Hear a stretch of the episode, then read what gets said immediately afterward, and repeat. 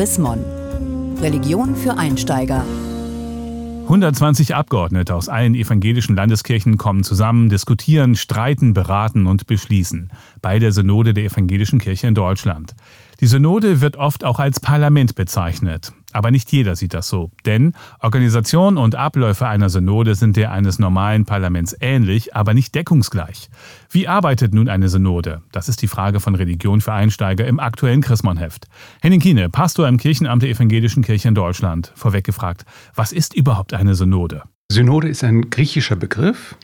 Die Wege führen zusammen, der gemeinsame Weg. Und eine Synode ist eben eine Versammlung von äh, Frauen und Männern, die berufen worden sind von ihren Kirchen dazu, den gemeinsamen Weg einer Kirche abzustimmen. Eine Art Parlament.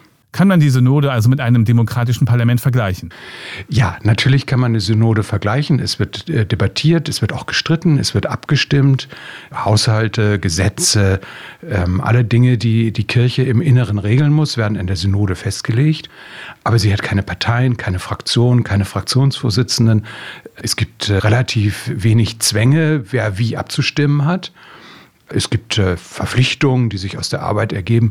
Aber in dem Moment, in dem die Synodalen in die Abstimmung gehen, sind sie tatsächlich ohne jede Fraktionsverpflichtung. Auf welchem Selbstverständnis steht die Synode? Beim weltlichen Parlament ist das klar, auf dem Grundgesetz. Und bei der Kirche?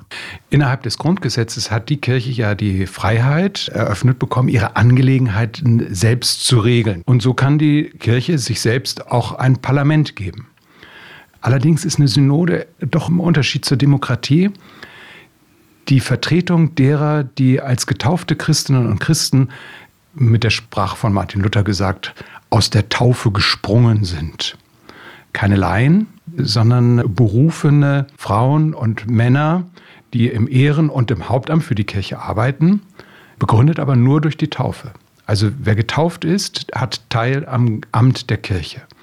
Das ist die protestantische Freiheit. Womit beschäftigt sich die Synode der EKD jetzt aktuell? Äh, die Synode äh, der EKD wählt jetzt in diesem Herbst den Rat der EKD. Das ist besonders spannend. Wer kommt eigentlich in den neuen Rat hinein? Wer wird der Vorsitzende oder die Vorsitzende des Rates?